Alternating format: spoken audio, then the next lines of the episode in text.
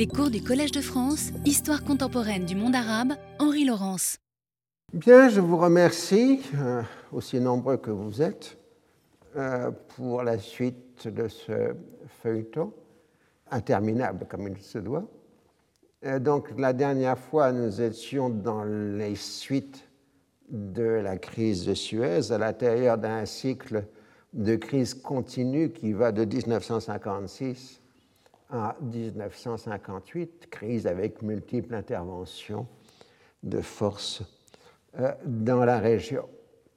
Et si les troupes franco-britanniques se sont retirées du canal au mois de décembre, euh, il reste que les Israéliens occupent toujours la plus grande partie euh, du Sinaï et que, de l'autre part, le président américain Eisenhower a développé une doctrine qui cherche à s'appuyer sur les régimes arabes dits modérés face à l'Égypte nassérienne, Égypte nassérienne qui est en quelque sorte paralysée, puisqu'elle a besoin des États-Unis pour euh, obtenir l'évacuation israélienne du Sinaï.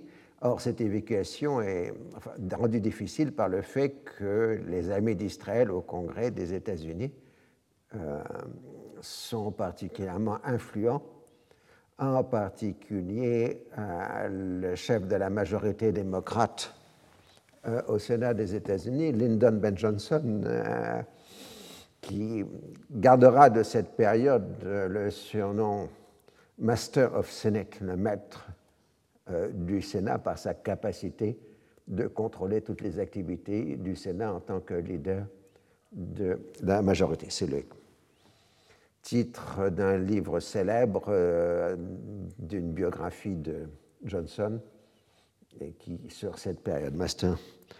Et donc, il euh, faut créer un contre-pouvoir à Nasser dans la région et l'administration Eisenhower a cherché euh, là-dedans la personne du roi d'Arabie saoudite, Saoud, euh, Saoud qui est invité en grande pompe aux États-Unis, mais qui s'est montré euh, plutôt euh, décevant parce qu'on lui explique qu'il doit diriger un peu le monde musulman, mais c'est pas tellement contre Nasser qui voudrait le faire, c'est plutôt contre Israël, ce qui n'était pas exactement ce qu'on lui demandait. Et l'affaire s'était concentrée sur cette fameuse question du golfe d'Aqaba, euh, puisque le statut juridique du golfe d'Aqaba, donc qui donne accès à Israël à la mer Rouge, n'est toujours pas fixé du point de vue international. Et le roi Saoud dit qu'une présence israélienne dans le golfe d'Aqaba menace le pèlerinage à la Mecque. Alors pendant ce temps, à l'Assemblée générale des Nations unies, on fait passer des résolutions demandant le retrait complet des Israéliens sur les lignes d'armistice et les Égyptiens jouent toujours sur la carte du pétrole, expliquant qu'ils ne pourront entamer les travaux de reprise du canal, du trafic, euh, que euh, après l'évacuation israélienne. le canal ne sera ouvert qu'après l'évacuation israélienne. Et d'autre part, les Syriens font la même chose sur les oléoducs de l'IPC, ce qui fait qu'une grande partie du pétrole à destination de l'Europe ne peut pas passer à la Méditerranée, donc à l'Europe. Alors, euh, Eisenhower, d'un côté, fait pression sur le gouvernement israélien de Ben Gurion, mais en même temps, il cherche des formules de compromis concernant le mandat de la force internationale qui puisse à la fois contenter les Égyptiens et les Israéliens. Tout ça dans l'ambiance que j'ai décrite avec les pressions du Sénat en faveur d'Israël, au point que Foster Dulles, en privé, enfin dans les discussions de l'administration, mais pas en public, euh, se plaint du contrôle terrifiant que les Juifs exercent sur les médias et leur emprise sur les parlementaires. Si on ne réussit pas à sortir les Israéliens d'Égypte, les Russes s'installeront et tout le Moyen-Orient sera perdu. Alors, euh, la perte du Moyen-Orient, c'est un mot fort parce Il faut se rappeler combien l'administration Truman avait été affectée par les républicains de l'accusation d'avoir perdu la Chine, loss of China, en 1950. Et euh, donc, loss of Middle East, euh, ce serait une seconde perte euh, aussi colossale que la première. Et Eisenhower lui-même pense que les députés, enfin les congressmen, sont plus poussés par la base politique que par l'intérêt général. Alors, les Israéliens proposent gentiment de prendre en charge le bien-être de la population de la bande de Gaza, y compris celle des réfugiés, mais apparemment, euh, personne n'est vraiment convaincu euh, de cette affirmation israélienne euh, du bien-être. Alors, ils envisagent la solution de repli qui est de permettre de confier l'administration de la bande de Gaza à l'ONU. Après tout, il y a eu des précédents à l'époque de la Société des Nations, où vous avez eu euh, des territoires qui étaient directement administrés par la Société des Nations, en particulier la ville de Danzig euh, avant 1939. Donc on pourrait prendre une formule à la Danzig. le problème, c'est que ça n'avait pas très bien marché à l'époque de la Société des Nations. Donc on peut penser que ça risque non plus de ne pas très bien marcher. Alors, la question du statut juridique du Golfe lui-même reste ouverte, d'autant plus que l'actualité politique ne permet pas, on n'a pas le temps, et, on ne sait pas d'ailleurs ce qu'elle déciderait de se penser, s'orienter vers la Cour internationale de justice. Alors, le 20 février 1957, Eisenhower s'adresse à la nation pour affirmer que l'ONU n'avait pas d'autre choix que d'exercer des sanctions, mais que les États-Unis seraient fermes contre toute violation égyptienne de la Convention d'armistice. Et son discours est fort, puisqu'il déclare qu'on ne peut admettre le règlement des conflits par le recours à la force, parce que sinon c'est tout l'ordre mondial qui est en cause. C'est ça qui est extrêmement intéressant dans l'administration Eisenhower, c'est son côté Janus. Euh, d'un côté, elle est extrêmement légaliste, défendant l'ONU, euh, le droit international, euh, etc. Et de l'autre côté, il faut rappeler qu'Eisenhower est un ancien chef de guerre et qu'il a l'habitude de faire des sales coups, des dirty tricks, par les services de renseignement. Et euh, ce sont les mêmes qui gèrent euh, les deux aspects de cette stratégie. Alors, il faut trouver la solution de sortie. Et c'est la France qui va euh, l'offrir, puisque Guy Mollet et Christian Pinault viennent à Washington, à la fois pour renouveler l'alliance, mais surtout, ça on voit les synchronismes, présenter à l'administration américaine le contenu du traité de Rome, qui est en instance de signature. Donc, on voit justement le lancement de l'Union européenne euh, concomitante à la fin du règlement de la crise de Suez. Et donc, on trouve l'idée que la France présenterait une déclaration des puissances maritimes donc hors ONU, affirmant que le golfe d'Aqaba est une voie d'eau internationale et un retrait israélien laissant la bande de Gaza sous l'autorité de l'ONU pour une durée indéterminée.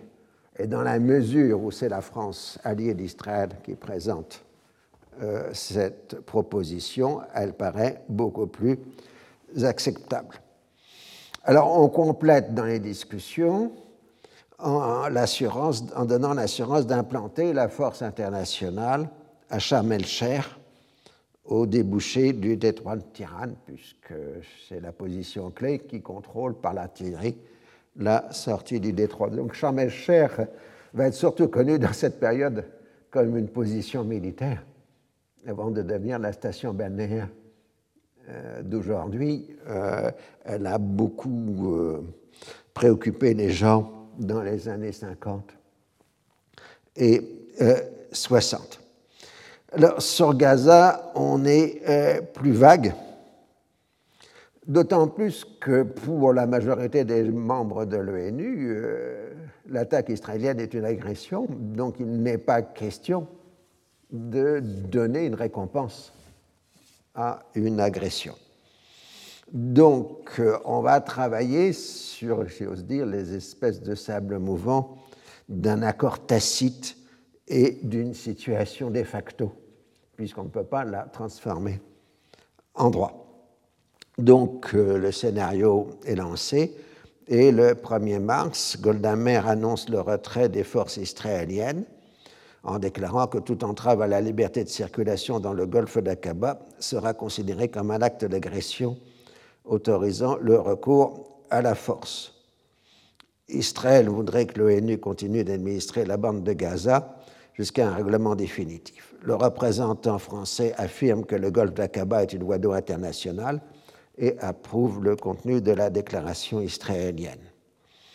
Le représentant américain s'en tient au retour à la ligne d'armistice et les États-Unis, donc là sur cette carte, vous voyez rappeler Sharm el-Sheikh et les îles de Tirane et Sanafir, dont le statut international n'est pas du tout réglé à cette époque, euh, puisque ça fait grand bruit y a peu d'années, quand l'Égypte a reconnu que, le maréchal Sissi a reconnu que Téhéran et Sanafir étaient euh, saoudiens.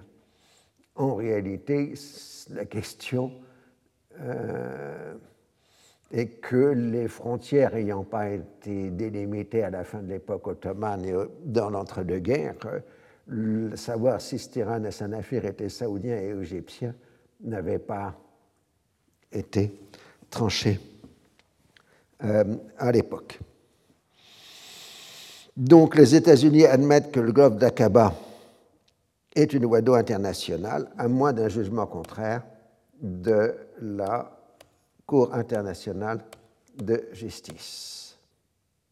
Donc là, vous vous rappelez, c'est Eisenhower présentant au Congrès la doctrine portant son nom.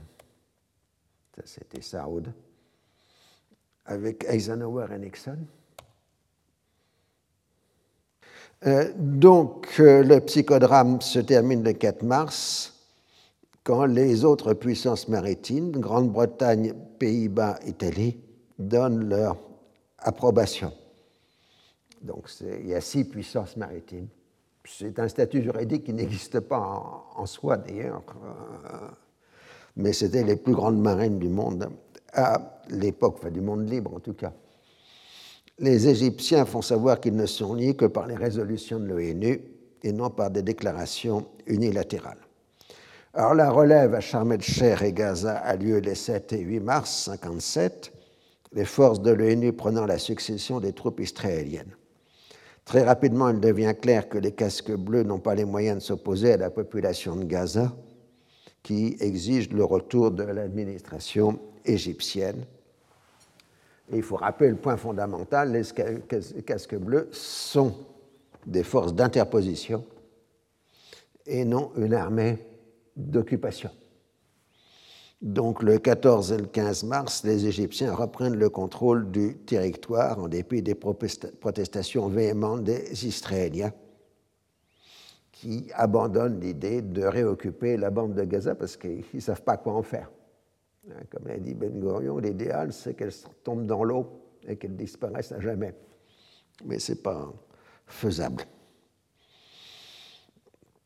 Alors, euh, Nasser a beau jeu de répondre qu'il a toujours dit qu'il n'était pas lié par des engagements pris par d'autres et affirme qu'il est là pour la nécessité de maintenir l'ordre à Gaza et de s'opposer au projet d'internationalisation du territoire. Euh, le gouvernement israélien va donc définir deux casus belli, la reprise des opérations de Fedayin et surtout la circulation dans le golfe d'Aqaba. Et ceci en quelque sorte garanti par la présence des casques bleus sur les lignes d'armistice et à Sharm. Mais en revanche, les Israéliens refusent le stationnement des casques bleus sur leur propre territoire, affirmant que dans ce cas-là, c'est une occupation. Alors encore une fois, euh, c'est justement ce déséquilibre entre les deux positions qui sera à la base du conflit de 1967. La convention d'armistice est maintenue en droit, mais les Israéliens refusent toute réunion de la commission d'armistice. Il faut rappeler que la commission d'armistice était tripartite. Donc, euh, Israël, la partie arabe concernée, la Jordanie, la Syrie, le Liban, l'Égypte, et l'ONU. Donc, comme on pouvait penser qu'en général la position israélienne et la position arabe étaient contradictoires, c'était les gens de l'ONU qui tranchent. Et donc là, Israël ne veut pas se retrouver dans cette situation où très souvent les, casques, enfin, les observateurs de l'ONU euh, tranchaient en leur défaveur. Et euh, c'est pour ça qu'il n'y a plus de réunion de la commission. Mais en même temps, ça implique aussi la fermeture d'un canal de communication officiel entre Israël et l'Égypte. Et euh, ensuite, euh, Israël se déclare prêt à reconnaître les décisions de la Cour internationale de justice à condition qu'elles ne concernent pas le conflit israélo-arabe ou un litige opposant Israël à un État qui refuse d'établir avec lui des relations diplomatiques ou des problèmes résultant d'une guerre ou de la violation d'un accord d'armistice. Ça veut donc dire qu'elle veut bien reconnaître les décisions de la Cour internationale de justice à condition que ça ne porte pas sur Israël. Euh, ce qui est évidemment euh, un peu difficile sur le plan juridique. Donc euh, la question du libre passage n'est pas fondée en droit, seulement sur les déclarations des puissances maritimes et les faits accomplis israéliens. Alors, l'évacuation israélienne permet la reprise du fonctionnement de l'éoduc de l'IPC et la réouverture du canal de Suez. Alors, repose une dernière fois la question de la gestion du canal. Les Britanniques font un barreau d'honneur sans trop y croire pour essayer de reprendre la discussion là où elle était avant l'expédition. Mais évidemment, ça ne donne rien. L'Arabie saoudite lève l'embargo sur les exportations de pétrole à destination de la France et de l'Angleterre et les premiers chargements de pétroliers à partir de l'éduc du DPC ont lieu le 14 mars. Et donc, à partir donc de la mi-mars, c'est la fin du rationnement de pétrole en Europe, puisque de novembre à mars 57, enfin de novembre 56 à mars 57, le pétrole est rationné en euh, Europe. Eisenhower et Dulles ont rapporté l'épreuve de force avec le Congrès, mais c'est à demander un tel effort qu'ils ne sont pas prêts à recommencer, d'autant plus que les Arabes leur apparaissent totalement ingrats. Ils ne disent pas merci pour tout ce qui a été fait pour eux. Alors là, maintenant, il faut reprendre un peu ce qui se passe au mois de mars 1957. C'est tout à fait significatif puisque le 7 mars, 1957, euh, le Ghana devient indépendant. C'est le premier pays d'Afrique subsaharienne à accéder à l'indépendance. Et la délégation américaine comprend le vice-président Nixon et Martin Luther King, avec euh, cette euh, aveu tout à fait naïf de Nixon qu'il fallait quand même qu'ils aillent au Ghana pour se rencontrer. Ah, euh, parce qu'ils ne se rencontraient jamais aux États-Unis. Mais le démarrage de l'indépendance de l'Afrique subsaharienne va ipso facto entraîner cette même Afrique dans la guerre froide, avec les oppositions de puissance dans cette région. Mais en même temps, les États-Unis sont extrêmement fragiles face à l'indépendance en cours des pays d'Afrique subsaharienne à cause de la ségrégation raciale aux États-Unis. Comme le dit euh, Nixon à ce moment-là, nous ne pouvons pas parler d'égalité aux peuples d'Afrique et d'Asie et d'appliquer l'inégalité aux États-Unis. Dans l'intérêt national, nous devons appuyer les mesures nécessaires pour en finir avec la discrimination raciale aux États-Unis. Et l'administration Eisenhower est la première à faire passer une loi sur la discrimination raciale le 9 septembre 1957. Alors, cette loi sur la discrimination raciale aux États-Unis, elle est l'œuvre très largement du Master of Senate de Lyndon Ben Johnson. Et en même temps, euh, elle est aussi le produit des grands affrontements sur la déségrégation des écoles à Little Rock, euh, dans euh, l'Arkansas. Bon, Eisenhower était un conservateur, euh, considérait que oui, il fallait bien déségréger, mais le plus lentement possible pour pas que les populations passent à la violence.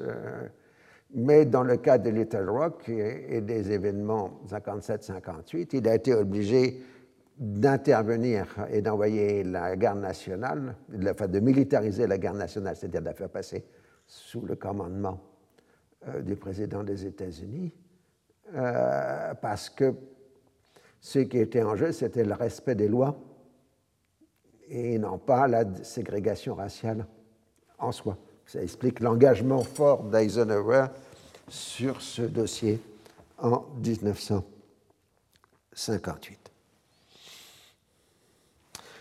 Alors, euh, une fois qu'on revient à la région, mais c'était indispensable de voir euh, ce contexte, l'Égypte a organisé un sommet avec ses alliés, l'Arabie saoudite, la Syrie, la Jordanie, les 26-27 février 1957, le Liban et l'Irak se sont déclarés favorables à la doctrine américaine et ne sont pas venus. L'Arabie saoudite se fait l'avocat des Américains, mais Saoud est conduit à s'aligner sur les positions de Nasser. Et le communiqué final réaffirme entre autres les droits des Palestiniens sur la Palestine arabe, la souveraineté totale de l'Égypte sur son territoire. Le neutralisme positif et la volonté de se tenir en dehors de la guerre froide sont rappelés on ne fait pas mention de menaces communistes, alors que justement, vous vous rappelez, la doctrine Eisenhower fondait une intervention américaine sur une menace communiste. S'il n'y en a pas, donc le problème est apparemment réglé. D'ailleurs, cette doctrine, elle passe finalement au Congrès une fois que la question du retrait israélien a été réglée, elle a été sérieusement amendée. Il n'est plus question d'autoriser le président à employer les forces armées parce que le président a déjà l'autorité constitutionnelle pour le faire, pour protéger la sécurité des États-Unis. Cela pourrait conduire à faire croire qu'il n'en a pas pour d'autres régions du monde. C'est-à-dire, si vous autorisez le président des États-Unis à intervenir au Moyen-Orient, ça veut dire qu'il n'a pas le pouvoir pour le faire ailleurs. Donc euh, la formule qui est trouvée, c'est transformer et transformer en, les États-Unis sont prêts à utiliser la force pour assurer la préservation de l'indépendance et de l'intégrité, entre guillemets, enfin, entre parenthèses territoriales, des nations du Moyen-Orient face à une menace d'un pays, du pays communiste ou euh, sous domination du communiste. Alors, la euh, doctrine Eisenhower euh, est une étape importante dans ce que les historiens américains ont appelé la présidence impériale.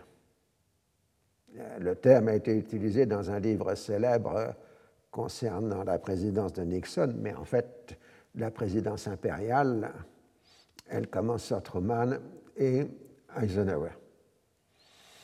Puisqu'on a si vous voulez, il y a trois doctrines successives qui vont euh, marquer la position américaine. Euh, donc la doctrine Truman, vous vous rappelez, euh, en 1947, la doctrine Eisenhower en 1957 et en 1964 la résolution du golfe du Tonkin qui va enclencher la guerre du Vietnam.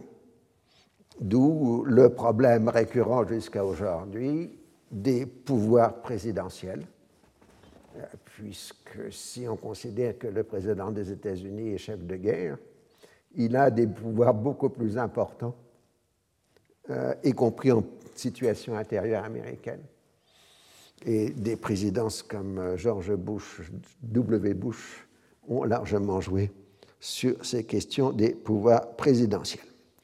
En tout cas, la grande réconciliation des Américano-Britanniques, c'est la conférence dite des Bermudes en mars 57, du 20 au 23 mars 1957. Alors, euh, vous reconnaissez euh, Dulles,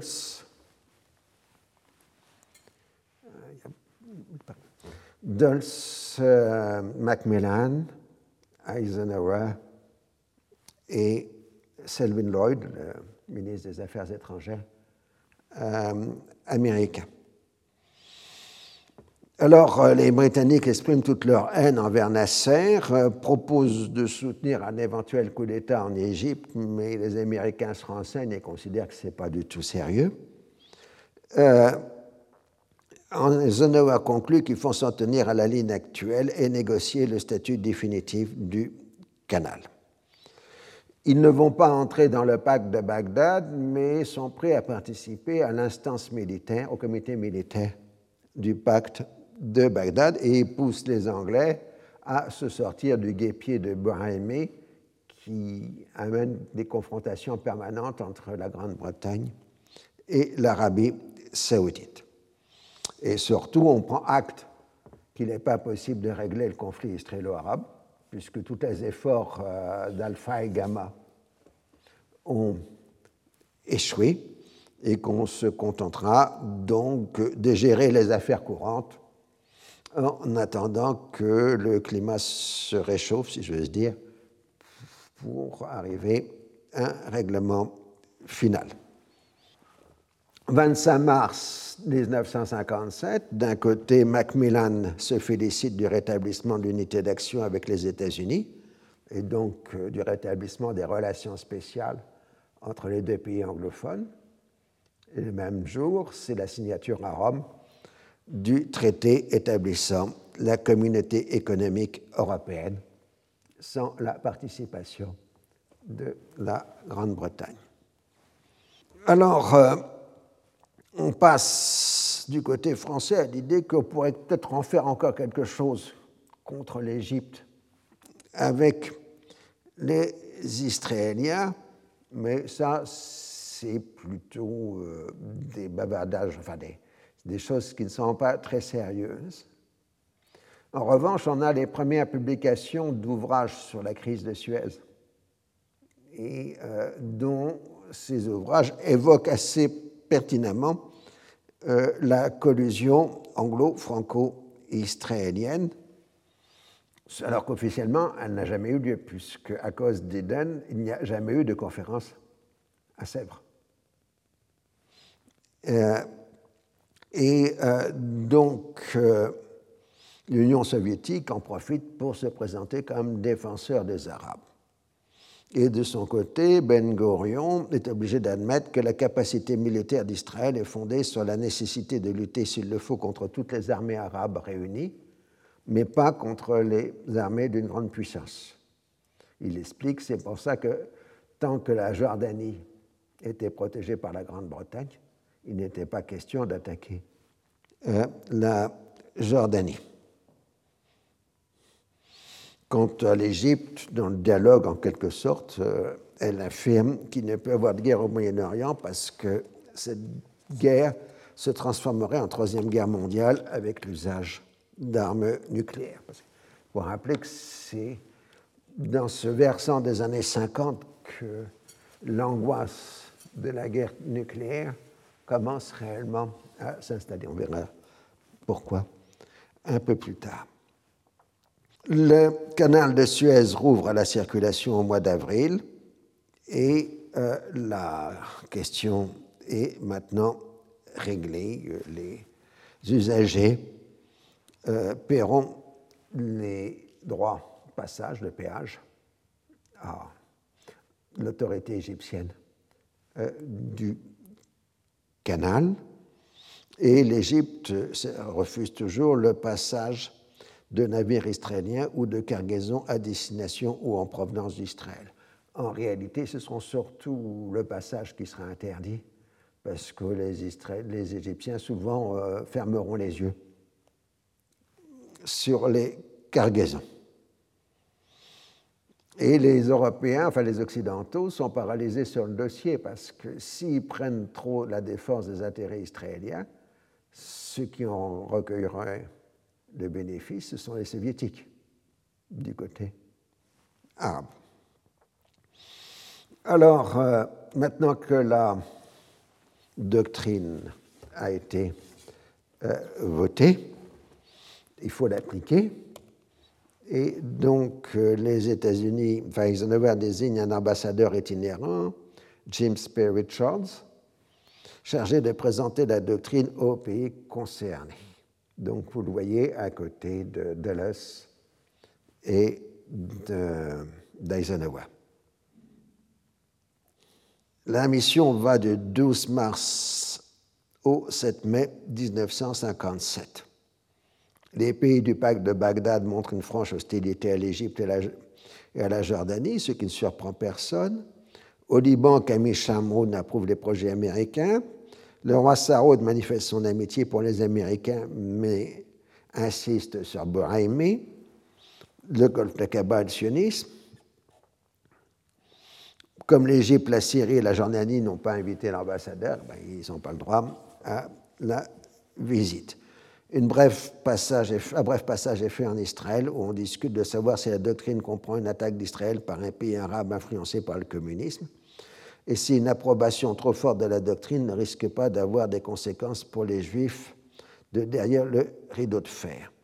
En particulier à un moment où le relâchement de la discipline derrière le rideau permet une émigration juive importante, en particulier de Pologne et de Hongrie. Aux émigrants venus d'Europe centrale s'ajoute euh, en Israël, enfin pour les Israéliens, le problème des Juifs expulsés d'Égypte. En conséquence, les Israéliens demandent une nouvelle aide civile pour pouvoir absorber 50 et de 50 à 70 000 immigrants par an. Les Américains se montrent réticents. Une telle aide serait utilisée par leurs adversaires au Proche-Orient pour démontrer leur partialité envers Israël. Une trop, grande admiration serait accusée de pousser à une politique d'expansion territoriale. Euh, l'administration d'avoir ajoute qu'un pays ne peut pas vivre éternellement d'une aide étrangère. Ce qui, dans le cas du Moyen-Orient, a été montré que ça dure jusqu'à aujourd'hui. Mais en fait, euh, la tournée de Richards va être interrompue par le développement de la situation régionale. Alors d'abord, vous avez la tension entre la Syrie et l'Irak à l'occasion du procès public à Damas des conjurés du complot irakien. Vous rappelez ce projet de coup d'État organisé à partir de Beyrouth avec le soutien de la CIA euh, qui devait avoir lieu en octobre 1956 et qui n'a pas eu lieu à cause du déclenchement de l'opération de Suez.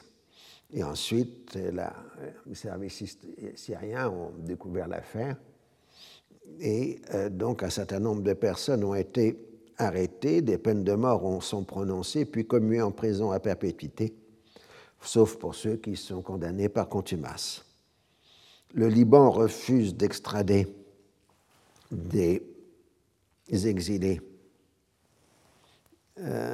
syriens vers leur pays natal, mais ces derniers, après l'assassinat de l'entre à Beyrouth, ont préféré se réfugier plus loin.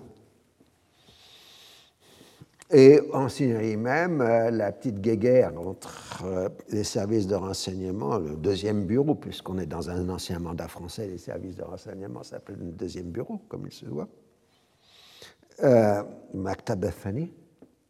euh, donc entre le deuxième bureau et les militants du PSNP, ex-PPS, des syrianistes, euh, et donc, euh, le PPS, qui était dans l'arrière le coup d'État raté, enfin avorté de 1956, se lance dans la préparation d'un nouveau coup d'État.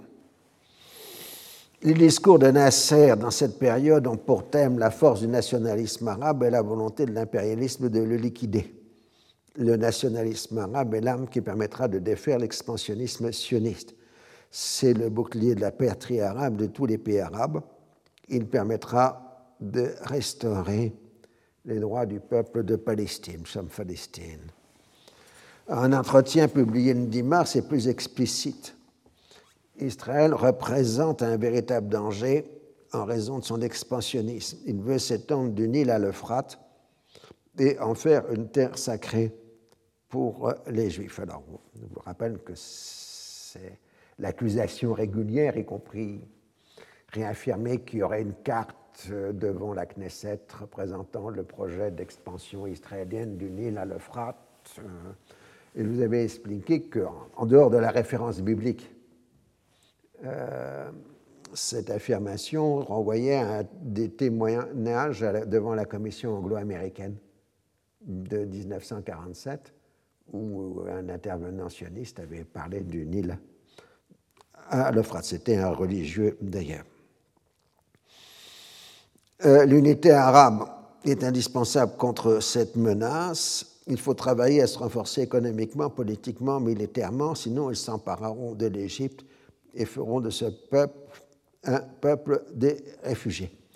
Alors, on peut interpréter ces déclarations nassériennes de plusieurs euh, façons. La première, c'est qu'il essaye d'expliquer aussi aux, siens que la guerre avec Israël, ce n'est pas simplement une guerre pour les Palestiniens, mais c'est une guerre pour les Égyptiens eux-mêmes. Euh, parce que sinon, nous, les Égyptiens, on aura le sort des Palestiniens, en quelque sorte.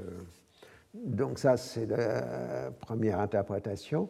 Et la seconde et qu'on peut voir que la position est beaucoup plus défensive qu'offensive. Nous nous défendons contre Israël, et non pas nous allons attaquer euh, Israël. C'est là aussi le jeu très ambigu du discours nassérien. Il faut dire que l'Égypte, dans ce printemps 57, est en pleine transformation. Trois quarts des 120 000 étrangers aurait quitté le pays à la suite de la crise, soit en raison des expulsions, soit en raison de l'égyptianisation croissante de l'économie et des biens. Les Italiens et les Grecs quittent progressivement une société dans laquelle ils ont le sentiment de ne plus avoir de place. Il en est de même pour les Syro-Libanais, en particulier chrétiens, qui identifient l'arabisme de Nasser à l'islam l'expropriation des étrangers et des minoritaires donne temporairement des ressources nouvelles au régime, mais constitue une hémorragie de talents et de compétences dont les effets seront sensibles à long terme. Les pays occidentaux en tireront de grands profits dans différents domaines. Il faut rappeler que la France y gagnera Dalida, Richard Anthony et un certain nombre d'autres personnalités, euh, des stars, euh, de la variété. Plus aussi quand même pas mal de cadres financiers, de chefs d'entreprise euh, viendront de ces Levantins qui quittent l'Égypte à la fin des années 50. Alors, euh, ce départ euh, profite à la bourgeoisie égyptienne mais Nasser s'oriente de plus en plus euh, vers euh, une économie de type socialiste, pour plusieurs raisons. D'abord, seul l'État est capable de drainer les capitaux pour l'effort industriel qu'il souhaite mener, et d'autre part le développement d'une classe euh, bourgeoise capitaliste risquerait d'être un danger pour le régime euh, lui-même. Et c'est tout le problème de ce qui a été posé dans les années 60 dans un livre connu d'un marxiste égyptien qui était L'Égypte, société militaire et en français en tout cas. Et euh, ce problème se pose jusqu'à aujourd'hui. Si l'Égypte est une société militaire, l'armée ne peut pas accepter l'émergence d'une puissance autre qu'elle-même dans euh, l'Égypte euh, d'aujourd'hui. C'est une des problématiques que l'on a dans les événements d'Égypte depuis 2011. Donc, euh, les options égyptiennes, c'est l'option du socialisme et, celui, et celle d'une industrialisation sans recours au capital privé étranger. Le pouvoir égyptien bénéficie de l'acquis éducatif de l'Ancien Régime, si la majorité de la population est encore analphabète, en particulier les femmes, le pays dispose de milliers de diplômés formés dans les institutions modernes. C'est le premier groupe de la société égyptienne à émigrer, fournissant en particulier des enseignants aux nouveaux pays arabes indépendants. À fur et à mesure qu'un pays arabe était indépendant et qu'il manquait de professeurs, d'instituteurs, etc., il faisait venir des Égyptiens des effendis, comme on dit en Égypte. C'était l'effendia en quelque sorte. Mais en même temps, euh, ces immigrés égyptiens étaient considérés comme des vecteurs de l'influence nassérienne, donc les autorités s'en méfiaient. Puis on s'apercevra un peu plus tard que beaucoup de ces immigrés égyptiens migrants égyptiens, si vous voulez, étaient surtout des frères musulmans qui, euh, en quelque sorte, euh, essayaient de sortir euh, de la prison égyptienne et les, les, autorités égyptiennes les laissaient partir bien volontiers pour s'en débarrasser. Et ceci aura une très grande importance, d'abord en Arabie saoudite, où euh, ces frères musulmans égyptiens vont rencontrer le wahhabisme et vont beaucoup influencer l'évolution du wahhabisme à la fin des années 50 et dans les années 60. Mais d'autre part, dans des pays nouvellement indépendants comme l'Algérie, on sait aussi le fait que ces éducateurs égyptiens ont beaucoup joué sur l'islamisation ou la réislamisation ou l'islamisation moderne des sociétés du Maghreb, en particulier en Algérie, alors que les Algériens pensaient recevoir des socialistes, ils ont eu plutôt des frères euh, musulmans.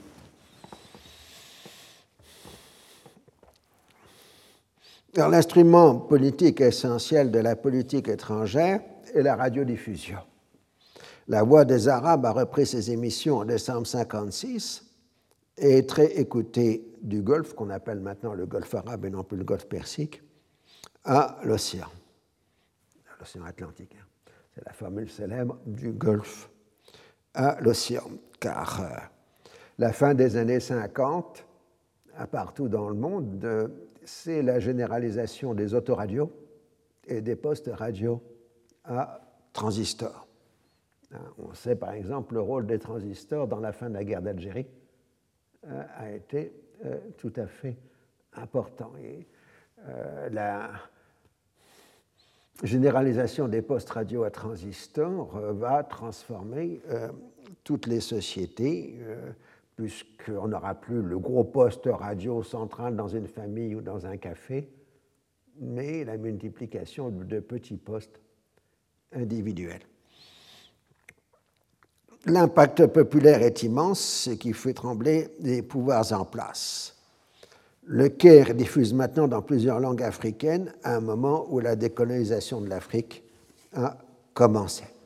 Ce qui montre aussi à la volonté de l'Égypte de jouer un rôle dans le continent africain.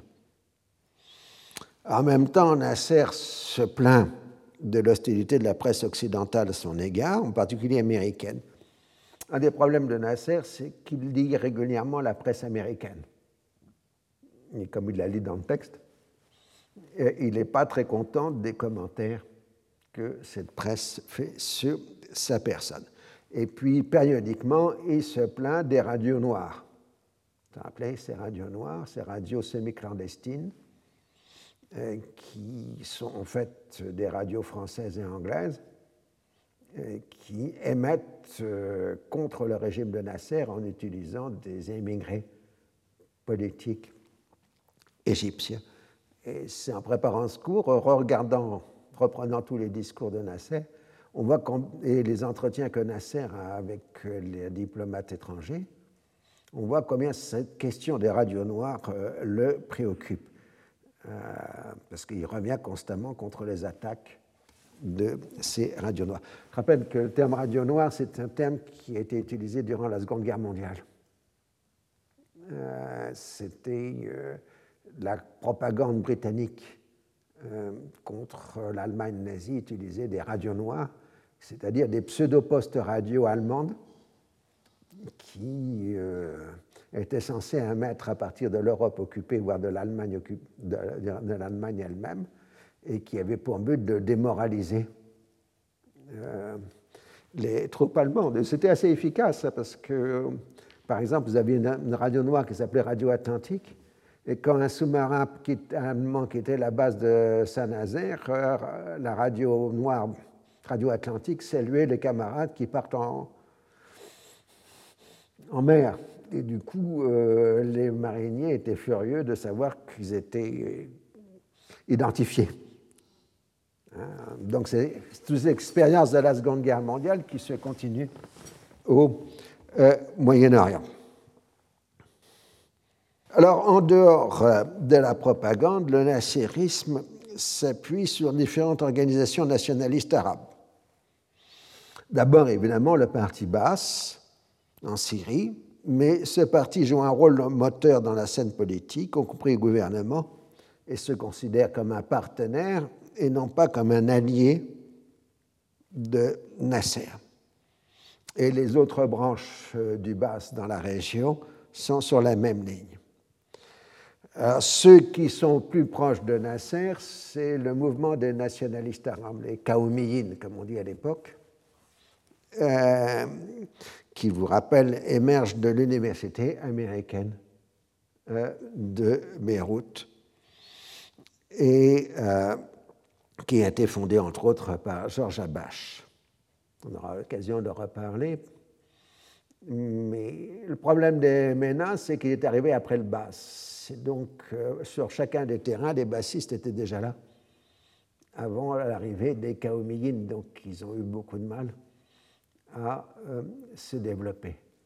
Mais en revanche, comme ils sont partis de l'université américaine de Beyrouth, ils ont essaimé à partir des étudiants de l'université américaine.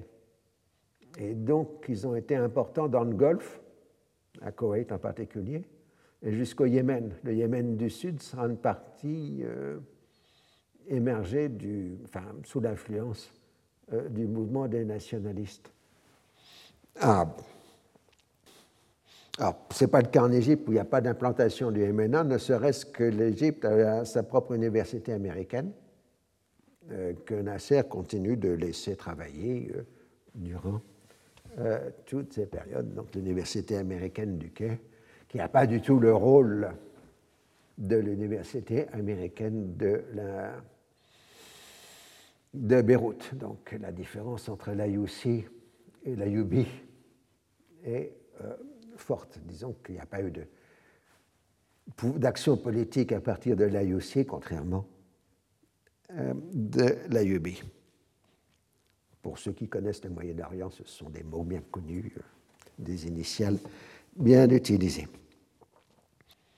Alors, un dernier instrument politique est l'accueil donné au Caire à toute une série d'exilés arabes du Maroc à l'Irak.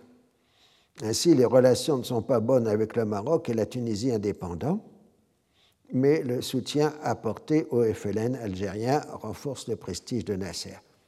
Donc il faut dire que à chaque fois, dans l'indépendance de, la Tunisie et du Maroc, Nasser a misé sur le mauvais cheval.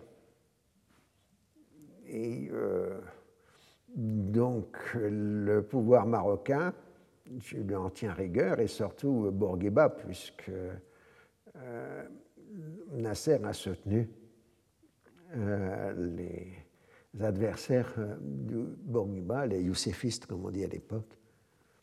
Et donc, pendant toutes ces périodes, il y aura des échanges peu amènes entre Nasser et Bourguiba. On aura l'occasion d'y revenir. Mais en tout cas, euh, radio plus exilé, par exemple au Maroc, euh, on a toujours Abdelkrim, le vieux leader nationaliste de la République du Rif, qui est réfugié en Égypte et qui refuse de rentrer au Maroc, euh, que Nasser utilise contre la monarchie de Mohamed, VI, V, pardon, et surtout de son fils, le prince héritier, le prince Hassan, puisque déjà dans cette période, c'est plutôt le prince héritier qui anime la politique euh, plutôt que son père. Alors Nasser essaye quand même de ménager l'opinion américaine euh, en affirmant à plusieurs reprises que le neutralisme positif n'est que la version moderne du discours d'adieu de Washington en 1796. Puis vous vous rappelez, Washington euh, demandait à son peuple de ne pas s'impliquer dans les luttes de puissance européenne, non-entanglement. Et euh, donc, il disait, après tout, nous ne voulons pas nous impliquer dans les luttes de puissance. En réalité, Nasser ne cherche pas non pas à s'impliquer, mais à profiter des luttes de puissance, ce qui n'est pas la même chose. Dans les journalistes occidentaux, américains en particulier, il explique qu'il n'est pas du tout communiste. Il est prêt à prendre l'aide soviétique parce qu'elle fournit des armements et accepte de commercer avec l'Égypte. Alors il rejette l'idée qu'il soit un dictateur, puisqu'il n'est que l'émanation du peuple, donc il ne peut pas être un dictateur. Et, il, rejette l'accusation d'antisémitisme en reprenant le terme éculé que les Arabes sont aussi des sémites, ce qui est une vieille blague. Il manque que c'est le problème de la Palestine, Mushkilat Palestine, euh, qui importe celui d'un peuple qui a été expulsé de ses terres. Il faut comprendre que les Arabes diffèrent des autres peuples en étant profondément enracinés là où ils habitent. Ça, c'est une notion importante que les Occidentaux ont toujours eu du mal à comprendre. Euh, pour les, les Occidentaux, bon, les Arabes, c'est plus ou moins des Bédouins, donc plus ou moins des nomades. Et donc, ils ne se rendent pas compte que la société arabe est d'abord une société rurale dans cette période, hein, qui se fonde sur des villages enracinés depuis des siècles et non pas sur des gens à se promenant sur euh, des kilomètres. Et euh, donc cet enracinement des sociétés arabes plus les organisations entre guillemets claniques ou tribales, les termes ne sont pas exactement ce qu'il faut, mais enfin c'est ce qu'on peut trouver en équivalent, explique au contraire que les sociétés arabes sont non seulement enracinées, mais elles sont fermées. Il est difficile à quelqu'un venant d'un autre pays arabe de s'enraciner, enfin, de devenir réellement un autre. Un, Palestinien ne devient pas un Syrien ou un Irakien. Alors que pour les Occidentaux, les Arabes sont interchangeables. Hein, euh, ces problèmes-là est un problème récurrent. Euh, jusqu'à aujourd'hui. Et c'est ce que Nasser dit en disant une même famille peut vivre durant des siècles, voire des millénaires, au même endroit. Pour sa politique africaine, elle est fondée sur le refus de la discrimination raciale, le droit des peuples à disposer d'eux-mêmes. Il faut que les États-Unis cessent d'avoir une vision saufée des réalités de la région si les choses s'améliorent, il pourra envisager de se rendre en visite aux États-Unis. Alors, à l'ambassadeur américain auquel il tient euh, ses propos, il a une discussion franche, parce que l'ambassadeur ne se laisse pas manipuler comme ça. Et il reconnaît qu'utiliser le terme complot, en anglais, puisque le compte-rendu de la réunion est en anglais, conspiracies, pour définir l'action américaine envers son régime n'est vraiment pas adéquate et qu'on devrait plutôt utiliser le terme politique hostile, hostilities. Il faut rappeler que Nasser parle en anglais avec la majorité de ses interlocuteurs occidentaux. De façon, anglais, quand même, semble-t-il un peu supérieur à celui d'Arafat, mais ça, c'est un autre problème. Alors, ce n'empêche pas de continuer d'utiliser le terme complot en arabe dans toutes ses déclarations publiques, en parlant évidemment de l'impérialisme d'Israël, du sionisme mondial, etc. Alors, il faut venir à Moscou, parce que pendant que les Occidentaux, avec Eisenhower en tête, voient un grand projet soviétique s'étendre au Moyen-Orient, euh, bah, ensuite, l'autorité de Khrouchtchev euh, n'est pas aussi forte que ça, et on est encore en crise politique interne à Moscou. La vieille garde communiste accuse Khrouchtchev d'être responsable de la crise hongroise et des difficultés à l'intérieur du bloc soviétique. L'intéressé répond que les crises ne sont pas dues au relâchement de la discipline héritée de Staline, mais de la faiblesse du niveau de vie. Alors tous s'accordent pour réprimer les premiers dissidents. La vieille garde euh, considère que la crise de Suez a été une crise inutile due à l'aventurisme du secrétaire général. Donc on voit que dans la lutte pour le pouvoir à Moscou, la, la politique, une politique de Khrouchtchev d'ouverture et d'action dans le tiers-monde, terme qui commence seulement à être utilisé à la fin des années 50, mais qui n'est pas encore général, est très vivement critiqué par, euh, disons, les, les staliniens ou les anciens. Euh, Staline, Khrouchtchev étant lui-même d'ailleurs un ancien stalinien, il ne faut pas exagérer non plus. Alors, du coup, la doctrine Eisenhower a plutôt permis à la direction soviétique de faire bloc euh, puisqu'ils sont considérés comme menacés par les États-Unis. Donc l'idée, c'est simplement de procéder au réarmement de l'Égypte, mais de ne pas aller plus loin. Et surtout, il n'est pas question d'une intervention militaire soviétique dans la région.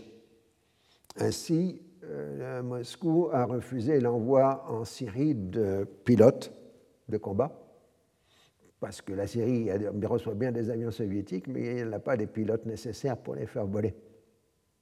Donc on demande que Moscou lui en prête, mais ça, Moscou refuse. Et le discours politique de l'Union soviétique est plutôt dans le sens du désarmement que de l'armement. Car, encore une fois, ce que cherche Moscou, ce n'est pas à contrôler la région, mais être un partenaire des Occidentaux dans la région. C'est pour ça que je dis que Poutine a réalisé ce que les soviétiques n'ont pas réussi à faire, c'est-à-dire être reconnu comme euh, l'un des gestionnaires des affaires du Moyen-Orient. Et donc, euh, les soviétiques continuent à émettre des propositions de discussion à quatre sur les problèmes du Moyen-Orient. Il n'empêche pas moins que l'Union soviétique fournit en 1957 trois sous-marins à l'Égypte et envoie en Méditerranée orientale un détachement naval pour faire pendant à la sixième flotte ce qui évidemment préoccupe vivement Israël et les Occidentaux. Alors il va se passer des choses à Moscou, mais vous le saurez à l'épisode suivant. Je vous remercie. Retrouvez tous les contenus du Collège de France sur www.colège-2-france.fr.